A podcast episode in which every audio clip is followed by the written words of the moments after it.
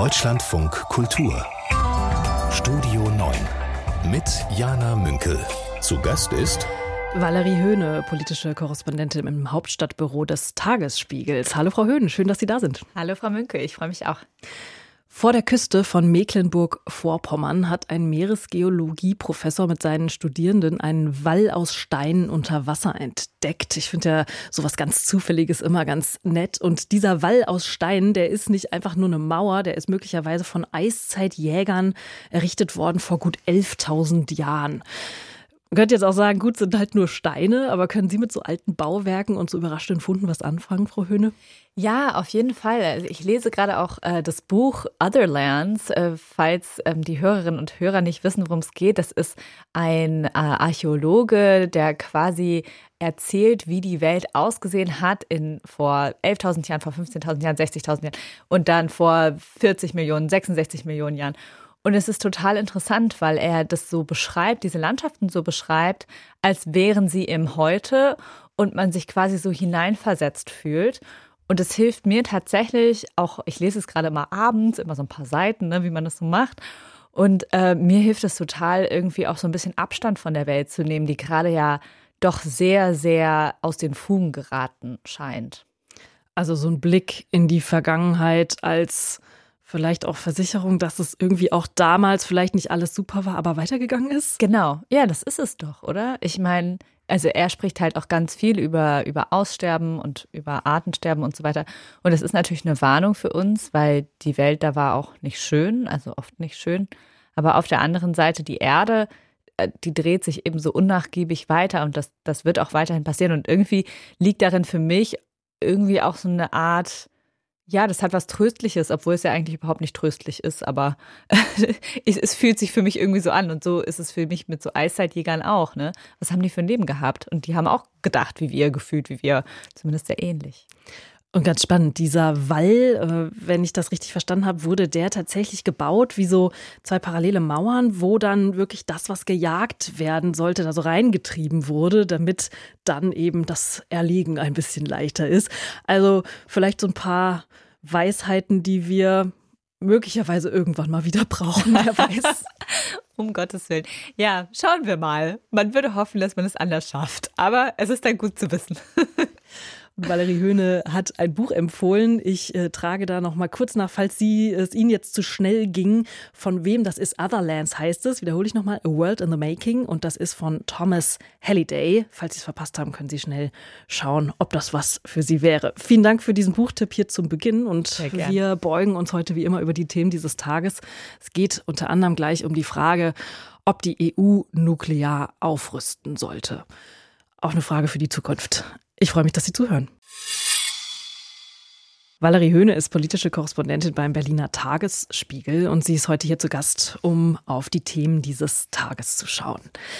Die Vizepräsidentin des Europäischen Parlaments, SPD-Politikerin Katharina Barley, eine von vielen Vizepräsidentinnen, die es da gibt, hat heute ein Interview im Tagesspiegel gegeben, also in ihrer Zeitung Frau Höhne. Da ging es auch um die Drohungen von Donald Trump, NATO-Partner, die nicht zahlen, die nicht ihren Verpflichtungen nachkommen, nicht mehr beschützen zu wollen. Und da hat Katharina Barley auf die Frage, ob die EU eigene Atombomben braucht, gesagt, auf dem Weg zu einer europäischen Armee kann auch das ein Thema werden. Katharina Bali sagt also vorsichtig Ja, zumindest zu dem Gedanken an Atombomben für die EU. Schließen Sie sich ihr an, Frau Höhne?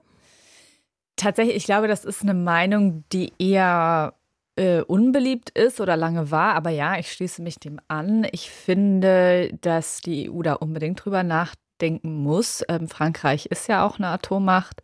Ähm, ich weiß nicht so genau, ich kenne mich nicht gut genug aus, um zu wissen, ähm, wie, ähm, wie gangbar so ein Weg ist. Aber wenn Frankreich weiter an seinen Atomwaffen festhält und man sagt, man macht sich unabhängiger von den USA, dann muss man natürlich auch über ähm, Atomwaffen nachdenken und über ähm, nukleare, äh, nukleares äh, Schutzschild was sehr erschreckend klingt. Und wir waren ja lange auf dem Weg dahin, davon wegzukommen. Aber wir müssen jetzt aus meiner Sicht feststellen, dass wir nicht umgeben sind von Freunden, ähm, dass Russland ein sehr konkretes Interesse daran hat, auch Teile der EU perspektivisch ähm, möglicherweise anzugreifen und das natürlich auch unter dieser Androhung der absoluten Eskalation im Sinne einer Nuklearwaffe passiert. Und wenn man sich nicht auf die USA verlassen kann, und das wissen wir einfach nicht, ob wir uns darauf verlassen können, dann ähm, ist es geboten, dass die EU sich schützt und ähm, dann auch im Zweifel mit Nuklearwaffen.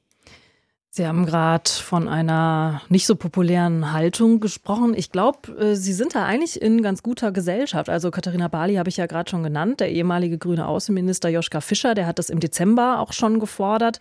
Genauso wie der Politikwissenschaftler Herfried Münkler hat auch da schon eine Diskussion ausgelöst. Trotzdem möchte ich dagegen halten, dass aus meiner Sicht Atombomben oder mehr Atombomben auf der Welt einfach das Risiko einer früheren Eskalation total erhöhen. Also eine Gewaltspirale, dieses Aufrüsten bis kurz vor der Explosion, das hat man ja irgendwie bei der Kuba-Krise schon gesehen. Und ich muss sagen, ich habe da einfach total Schiss vor. Ja, das kann ich auch total verstehen und ich finde das auch sehr legitim. Ähm, ich frage mich eben, wenn wir das durchdenken, wo, wo landen wir dann? Also wenn jetzt, wenn Trump gewählt werden würde und Trump würde sagen, nee, Europa, ganz ehrlich, ihr könnt mich mal, was ja nicht ausgeschlossen ist und die Ukraine nicht mehr unterstützt wird aus den USA, dann stehen wir hier vor ganz anderen Problemen. Und natürlich müssen, muss der Kontinent verteidigungsfähig werden.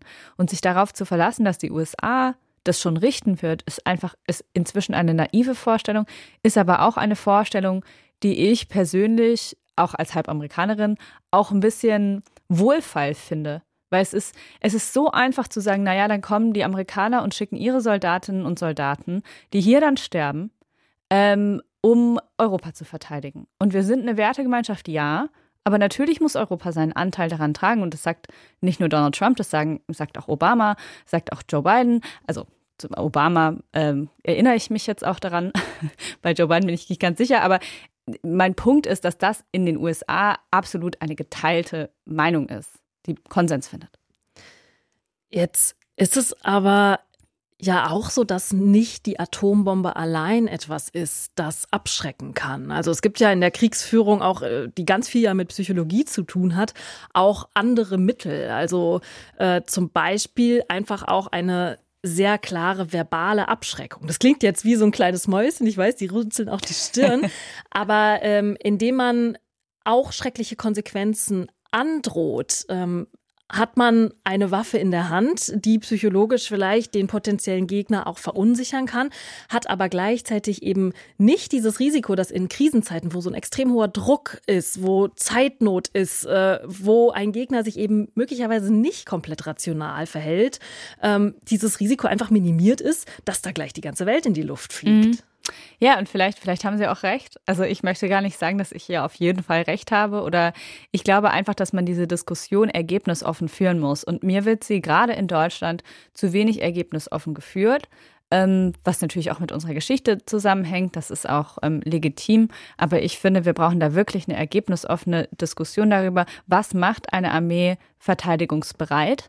Ähm, was braucht man dafür und was wie kommen wir dahin, dass Europa als Kontinent sich verteidigen kann und auch natürlich auch dadurch seine Werte erhalten kann, weil wofür machen wir das denn? Das ist ja nicht irgendwie zum Selbstzweck, sondern tatsächlich um die Demokratie zu erhalten, wenn sie überall anders unter Beschuss gerät.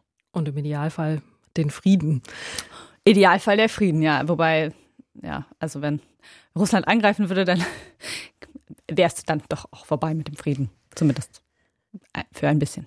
Ich fand ganz spannend den Aspekt, den Sie gerade hatten mit der Kriegstüchtigkeit und was das dann konkret auch EU-weit bedeutet. Da gibt es ja eben seit einiger Zeit auch schon eine Diskussion, ob wir nicht so eine EU-weite Armee brauchen. Ob jetzt mit Nuklearwaffen ja oder nein oder eine Atombombe ja oder nein, sei jetzt mal dahingestellt. Und auch da gibt es ja total unterschiedliche Haltungen. Also es gibt äh, Expertinnen und Experten, die sagen, Leute, verschwendet nicht eure politische Energie auf so ein Ziel, was sowieso nicht erreichbar ist, weil wir in der föderalen Struktur der EU einfach nicht so weit sind, dass wir da alle Mitgliedstaaten unter einen Hut kriegen und um irgendwie in absehbarer Zeit so eine Armee wirklich auch kriegstüchtig hinzukriegen. Wie stehen Sie denn dazu? Ich glaube, da braucht es eine Allianz der Willigen, die es ja zum Teil auch schon gibt. Also die Deutschen und die Niederlande kooperieren sehr, sehr eng miteinander. Und natürlich kann man so eine Allianz ausweiten. Und das ist, glaube ich, das, was realistisch ist und ähm, womit man auch dann Erfolge erzielen kann, was äh, Waffenbeschaffung etc. angeht. Ähm, ich glaube, genau, es ist, es ist utopisch ähm, zu glauben, dass man jetzt eine Einigkeit in diesen sehr, sehr wichtigen Fragen der Verteidigung herstellen kann. Aber man kann natürlich vorangehen und Deutschland spielt eine sehr wichtige Rolle, aber auch Frankreich ähm, und Italien. Genau, also von daher, ich glaube, man braucht, man braucht mehr Integration perspektivisch ähm, und unabhängig davon, ob mit oder ohne Nuklearwaffen. Ähm, und man braucht ein, ein gemeinsames Ziel. Und dieses Ziel sollte aus meiner Sicht schon sein, ähm, die Verteidigungsfähigkeit herzustellen. Ich finde auch oder stolpere immer wieder auch, wenn ich mich mit dem Thema befasse, über die Frage nach der nuklearen Teilhabe Europas. Also jetzt will ich doch noch mal zurück zu dieser Atombombenfrage, mhm. weil ja die US-amerikanischen Atomwaffen tatsächlich ganz konkret in der EU lagern. Also zum Beispiel in Belgien, in Italien, in den Niederlanden, auch in Deutschland, im Ruhrgebiet. Da habe ich auch bislang soll ich sagen, noch keine gute Haltung zu entwickelt, wie ich da drauf gucken soll, beziehungsweise scheue mich möglicherweise ein bisschen davor, ähm, das weiterzudenken in der Konsequenz, wenn Trump das wahr macht, dass er eben auch diese Atomwaffen dann nicht mehr für die NATO einsetzt. Was dann? Mhm. Ja, und wenn er sie abzieht, ne, also Russland ist auch sehr nah. Also es ist nicht weit weg. Und ähm, und natürlich könnten die, also ich weiß, ich weiß jetzt nicht mehr die genaue Minutenzahl, aber wenn die auf den roten Knopf drücken, dann ist Berlin innerhalb von wenigen Minuten äh, in Schutt und Asche gelegt. Und ich glaube, wir müssen uns einfach diese Realität tatsächlich vor Augen führen. Das ist real und das ist da. Und ich glaube, das ist was, was lange, lange, lange, lange nicht verstanden wurde. Valerie Höhne von der Zeitung Der Tagesspiegel, Berlin-Korrespondentin hier bei uns im Studio. Vielen Dank bis hierhin. Valerie Höhne ist politische Korrespondentin im Hauptstadtbüro des Tagesspiegels und sie ist heute hier zu Gast, um einen Blick auf die Themen dieses Tages draufzuwerfen. Bundesaußenministerin Annalena Baerbock von den Grünen empfängt heute in ihren Amtskollegen aus den palästinensischen Gebieten Riyad al-Maliki hier in Berlin. Und die Pressekonferenz war gerade eben erst und da hat Annalena Baerbock unter anderem das hier gesagt. Hass und Terror müssen bekämpft werden. Auch das ist unsere gemeinsame internationale Verantwortung. Die Menschen in Israel müssen genauso sicher sein wie die Menschen in den palästinensischen Gebieten, in einem zukünftigen Staat Palästina. Das Leid der Menschen in Palästina kann nur enden, wenn das Leid der Menschen in Israel endet. Und das Leid der Menschen in Israel kann nur enden, wenn das Leid der Palästinenserinnen und Palästinenser endet. Frau Höhne, ich kann mir nicht helfen. Ich finde, das klingt auf eine Art wie Schrödingers Katze. Ja, also das, das ist halt einfach im Moment, ähm, scheint es so weit weg. Also ich finde diesen Konflikt, es ist wirklich ein selbst aus der Ferne finde ich es einen zermürbenden Konflikt, sehr emotional. Es ist einfach furchtbar und im Moment ist die Sicherheit der palästinensischen Zivilbevölkerung natürlich ähm, nicht gegeben. Sie haben die Pressekonferenz auch verfolgt, live verfolgt äh, am Bildschirm. Was ist denn bei Ihnen für ein Eindruck hängen geblieben, auch von diesem Zusammentreffen dieser beiden? Mm, ich fand es sehr interessant. Ich fand schon, also Al-Maliki hat gleich zu Beginn betont, dass er seiner guten Freundin Annalena danken möchte. Ähm, was ich eine bemerkenswerte Formulierung fand. Das ist jetzt auch nicht was, was man jeden Tag hört. Annalena Baerbock sagt das, glaube ich, über kaum jemanden. Vielleicht über Anthony Blinken, ähm, der US-Außenminister ist. Aber das fand ich sehr interessant. Also er hat ihr ganz oft gedankt, auch dafür, dass sie jetzt wieder in die Region reist. Ähm, hat auch ein, eine Art Plan aufgestellt, also Plan aufgestellt für die palästinensische Autonomiebe Autonomiebehörde, hat gesagt, es braucht erstmal Feuerpausen. Da sind sich Deutschland und viele, viele andere Staaten auch einig, dass es humanitäre Feuerpausen braucht, auch um die Geiseln zu befreien. Es sind immer noch über 100 Geiseln in Palästina. Es ist eine ganz, ganz schreckliche Situation für die Familien. Ich habe öfter mit Angehörigen zu tun gehabt und gesprochen und es ist wirklich eine ganz, ganz furchtbare Situation. Also man braucht diese Feuerpausen einerseits äh, für die Menschen in Gaza und andererseits für die Geiseln. Ähm, Und dann hat er gesagt, äh, braucht es Reformen in der palästinensischen Autonomiebehörde, auch Wahlen perspektivisch. Das ist was, was Annalena Baerbock auch angesprochen hatte, dass man das äh, braucht für eine perspektivische Zwei-Staaten-Lösung. Und ähm, dann hatte er noch auf den Wiederaufbau Gazas äh, rekurriert und gesagt, dann braucht es eine politische Vision, wie ein solcher Staat aussehen soll. Jetzt sind das so zukunftsgewandte Gedanken, wenn ich jetzt in die Region schaue, ganz konkret nach Gaza, in den Süden, nach Rafah, äh, wo es Pläne der israelischen Regierung gibt, äh, ein, äh, eine Militäroffensive zu starten und die Menschen vorher aber aufzufordern, in Zeltlager umzuziehen, in 15 Lager mit jeweils rund 25.000 Zelten, äh, so berichtet es das Wall Street Journal, dass das so geplant ist, dann ja, bin ich auch so hin und her gerissen zwischen dieser Vision, würde ich es fast schon nennen, die Sie gerade besprochen haben, die Sie gerade äh, auch aus der Pressekonferenz mitgenommen haben und dieser Realität, die gerade so viele Menschen zwingt, den vorher noch als halbwegs sicheren Ort in Gaza verlassen zu müssen. Was Annalena Baerbock auch gesagt hat, ist, dass es ähm, klar sei, dass die Hamas äh, ein sehr enges Netz in Rafah hätte ähm, und in, in dem Sinne es quasi genau um dieses Kriegsziel zu erreichen, das Netanyahu ja ausgerufen hat, dann ist quasi Rafah auch ein Ort. Aber ich gebe Ihnen total recht. Ich meine, das war der eine Ort, wo die Menschen hingeflohen sind. Das sind 1,5 Millionen Menschen. Wohin sollen die jetzt? Die sind, die sind einfach da und 75.000 Plätze in Zeltstätten sind ein Tropfen auf den heißen Stein, glaube ich. Also das mag jetzt naiv klingen, aber 1,5 Millionen Menschen, die müssen ja irgendwo hin. Und das ist, glaube ich, das ist, es ist so eine schwierige Situation. Was Baerbock auch immer wieder betont hat jetzt in der Pressekonferenz war, dass die Hamas dieses Dilemma ähm, ausnutzt. Also, dass sie ja weiß, dass sie, dass sie alle Staaten der Welt in dieses Dilemma stürzt, ähm, weil sie sich eben hinter zivilen Strukturen verstecken. Ja, und ich finde es auch interessant. Ich meine, man hat es ja gesehen, es gab ja dieses eine Propagandavideo der Hamas, wo sie aus Wasserrohren Raketen gebaut haben. Und das, ist, das illustriert für mich so gut dieses, diese Perversion dieser Organisation, aus Wasserrohren, die für Trinkwasser da sein sollten, Raketen zu bauen und Israel damit zu beschießen. Also es ist eine ganz, ganz, ganz schwierige Situation. Ich persönlich, ich weiß es auch nicht. Also ich sehe da jetzt auch keinen Ausweg so richtig, außer diese Feuerpause. Und ich glaube, das ist was, worauf ich total gehofft hatte, weil das ja auch ähm, alle Angehörigen so dringend wollen. Ich hatte eben auch auf diese Feuerpause so sehr gehofft. Und dass die jetzt so in weite Ferne zu rücken scheint, das ist schon schmerzlich. Also natürlich für die Menschen vor Ort, ähm, nicht für mich persönlich.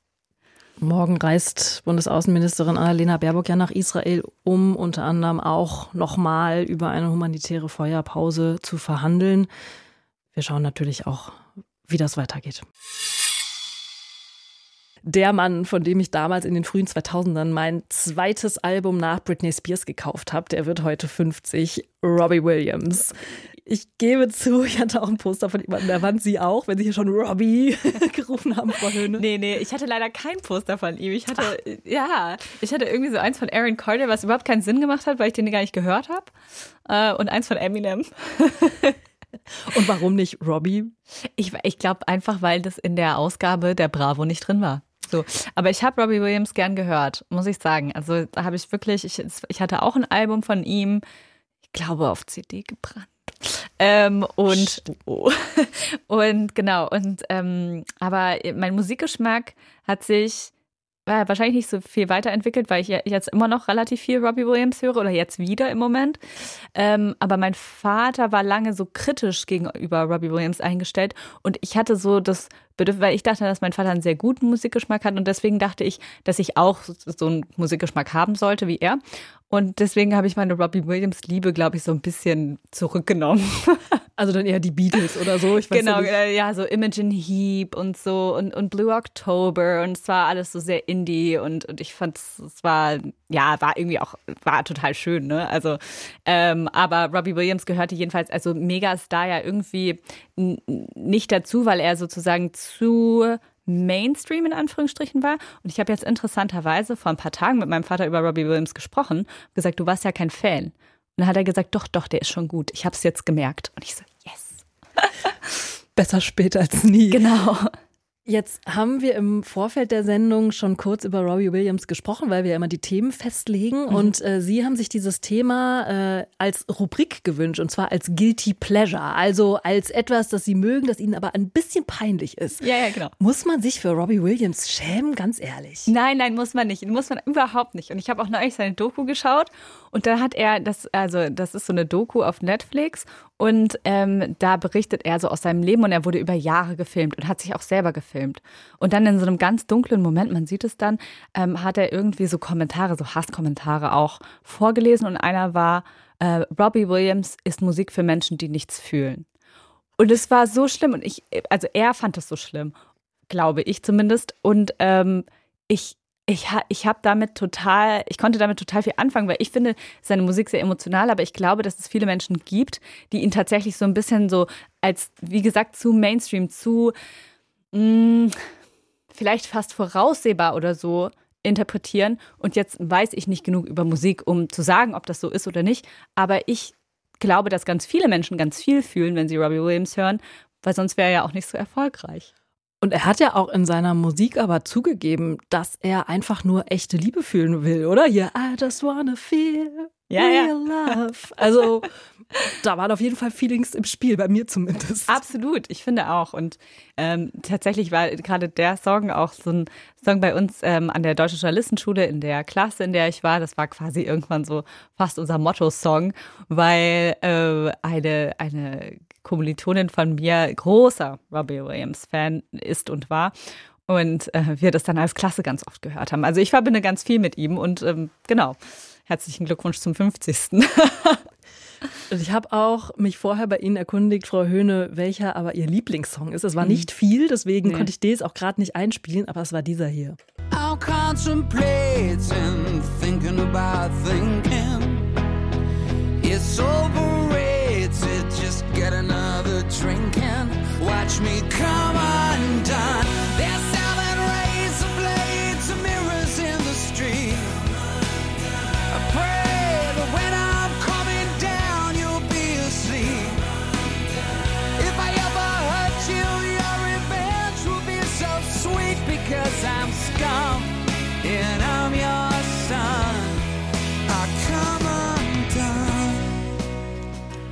Okay, Chapeau, Sie konnten wirklich jedes Wort hier still mitsingen. ja, das wollte ich niemandem, niemandem äh, aufbürden, mich singen zu hören. Ah, ich habe sonst auch das Mikro ausgemacht, keine okay. Sorge. Aber war, ja, warum, um zum Song zu kommen, kam an dann? Vielleicht haben Sie, liebe Hörerinnen und Hörer, es auch erkannt, ob Robbie Williams Fan oder nicht. Warum dieser Song?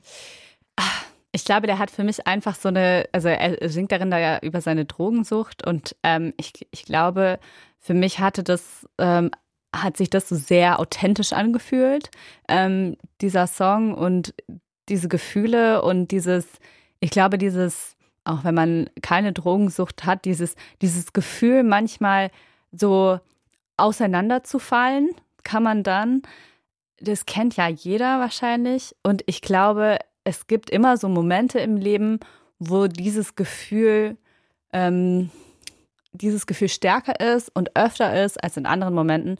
Und ich weiß einfach in dem Moment in meinem Leben, wo ich das Gefühl öfter hatte, habe ich diesen Song oft gehört. Und deswegen ist er einfach ähm, so bei mir geblieben, weil er so ein Song war, der finde ich auch irgendwie merkwürdigerweise so eine Hoffnung ausdrückt, dass es auch wieder anders wird. Und so ist es ja auch. Zum Glück. Und ich finde es so verrückt, wie Songs aus der Jugend so doll zurückkatapultieren können in so eine Zeit. Also das habe ich jetzt gerade irgendwie wieder gefühlt und ja, ich sehe mich äh, mit Poster und in meinem Kinderzimmer. Sie hatten ein Poster. Ja, ja. Ja, ja. ja, ja. Eben. Genau. So nee, also äh, ich, äh, das war, glaube ich, auch eins von seinen größten, einer seiner größten Hits. Ich glaube auch, weil er eben da so eine Authentizität versprüht hat, dass man ja diesen Charakter, der vorher sehr öffentlich auch gefallen ist, ähm, die man vorher nicht so gesehen hat. Und ich glaube, das war einfach so ein Moment, wo, wo er die Öffentlichkeit hat ja auch teilhaben lassen an diesem an diesem Fall, aber auch an dem Wiederaufstieg, der dieser Song auch symbolisiert, weil er eben so erfolgreich war. Bundesinnenministerin Nancy Faeser hat äh, gerade in diesen Minuten eine Pressekonferenz gegeben, gemeinsam mit dem Präsidenten des Bundesamtes für Verfassungsschutz Thomas Haldenwagen und mit dem Präsidenten des Bundeskriminalamts Holger Münch.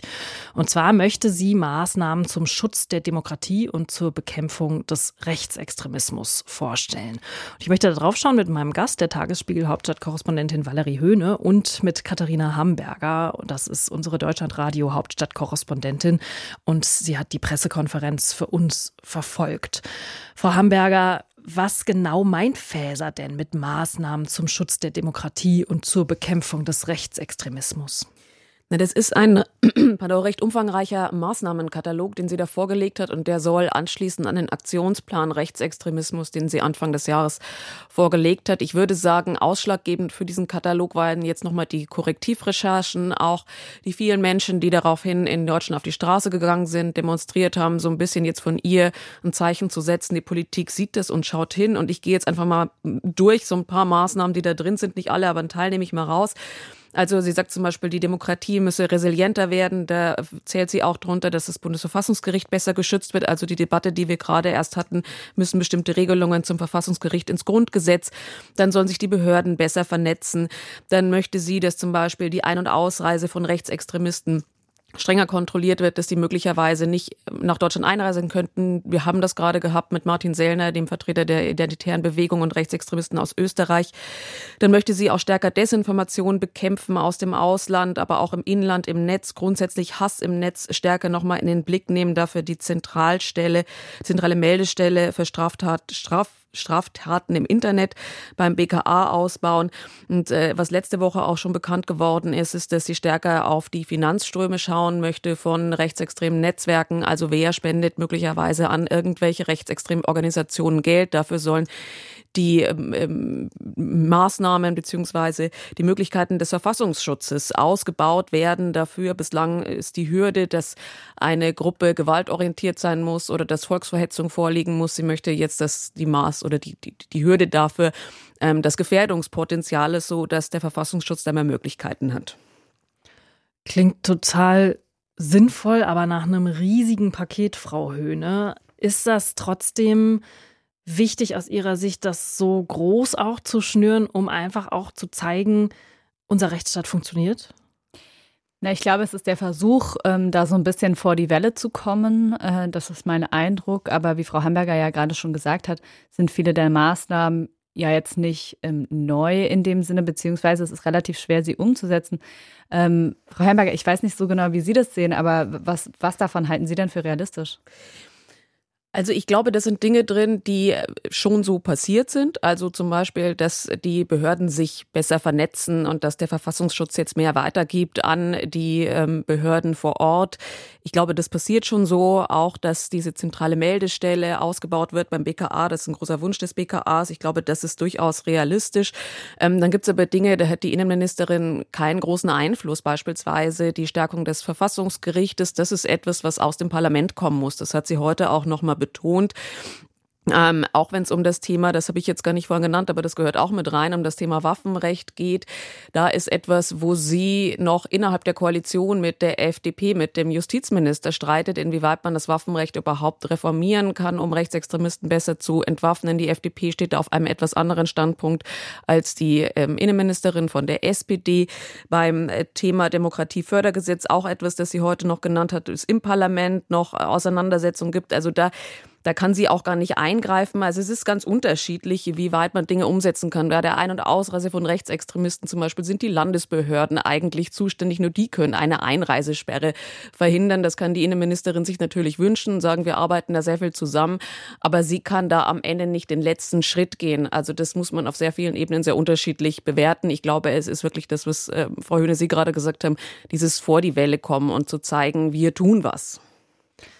Jetzt frage ich mich, wie aktiv tief äh, die Bundesinnenministerin und die anderen, die auf dem Podium saßen, das auch wirklich, ich nenne es mal, verpackt haben als Reaktion auch zum Beispiel auf die Enthüllungen der Rechercheplattform Korrektiv und natürlich die Demonstration oder viele sagen ja, es ist schon eine Bewegung äh, gegen Rechtsextremismus, gegen die AfD. Also wurde da auch verbal wirklich auch der Link gezogen oder stand das jetzt erstmal für sich, um einfach wie so ein Bollwerk da zu stehen und nicht immer selber diese Bezüge herzustellen? Nee, das wurde schon genannt. Also damit hat die Innenministerin diese Pressekonferenz auch eingeleitet, hat auch nochmal gesagt, dass sie das ganz toll findet, dass jetzt viele Menschen eben auf die Straße gehen und auch von ähm, Herrn Haldenwang, zum Beispiel dem Verfassungsschutzpräsidenten, ist das Thema auch nochmal angesprochen worden. Gerade diese Frage, mit welchen Worten wird bei solchen Treffen, solchen Vernetzungstreffen ähm, gehandhabt, was wird dann die Öffentlichkeit gegeben, wie wird da möglicherweise dann auch zum Beispiel von der AfD damit umgegangen. Er hat das Beispiel Remigration genannt und hat gesagt, das ist etwas, naja, wo man versucht, Sprache zu verschieben. Und das merkt man. Ähm, auch das Wort Ethnopluralismus hat er zum Beispiel eingeworfen, hat gesagt, das ist etwas, was so harmlos klingt, aber was eigentlich purer Rassismus ist und was ähm, bestimmte Akteure versuchen, in den Diskurs mit einzubringen und zu normalisieren, um die Grenzen des Sagbaren zu verschieben. Also man hat sich schon immer wieder ähm, auf dieses Treffen, aber möglicherweise eben auch auf andere Netzwerkversuche bezogen und gesagt, das ist etwas, was man jetzt auch von Behördenseite beobachtet, dass es deutlich stärkere Bestrebungen gibt, lockere Netzwerke zu bilden, eben bis dann ins Parlament, in den parlamentarischen Raum hinein und dass man das stärker beobachtet, dass das für die Behörden aber auch schwieriger ist weil ähm, diese ganz strikte Phänomenbeschreibung des Rechtsextremismus, die man bislang hatte, so gar nicht mehr zutrifft, weil die, die Ecken und Kanten, die Grenzen sehr verschwimmen. Das beobachten wir auch in anderen Phänomenbereichen, zum Beispiel im Islamismus, dass das gar nicht mehr so einfach handhabbar ist, sondern sich auf viele Einzelakteure verteilt und viele Netzwerke. Frau Höhne, Sie haben gerade äh, an mehreren Stellen genickt, äh, Zustimmung signalisiert. Holt, holen Sie diese Maßnahmen auch als Bürgerin, die, wenn ich es richtig weiß, auch mit auf den Demos war, holt sie das ab? Also als Antwort haben Sie das Gefühl, naja. das ist politisch äh, jetzt das, was es brauchte? Ich glaube, das Interessante ist, dass ähm, diese Grenzen der Verschiebung des Sagbaren, die, die können wir ja überall beobachten und gerade zum Beispiel dieses Wort Remigration, ähm, das ist, glaube ich, ein Wort, mit dem viele Menschen überhaupt nichts verbunden haben und jetzt hoffentlich das verbinden, was es aussagen soll, nämlich, dass Millionen deutscher Staatsbürger in irgendein nicht näher zu definierendes Land abgeschoben werden sollen, wenn es zum Beispiel nach Martin Sellner geht, der ein Extremist ist und ähm, der identitären Bewegung vorsteht. Und ich glaube, da da Anhaltspunkte zu finden, das ist auch sehr schwierig, weil die Worte, mit denen auch zum Beispiel die AfD und andere Akteure ähm, äh, mit denen die operieren, die sind ja, die sagen ja, ja, wir sind die Demokraten, wir schützen die Verfassung und so weiter. Und es ist relativ schwierig dann zu verstehen, okay, wo ist eigentlich jetzt die Grenze? Und ich glaube, das besser ähm, zu bewerkstelligen, auch dadurch, dass zum Beispiel jemand wie Thomas Haldenwang das anspricht, ist, ist sehr wichtig, damit auch in der Bevölkerung ankommt, nicht nur von Journalistinnen und Journalisten, sondern auch von Institutionen.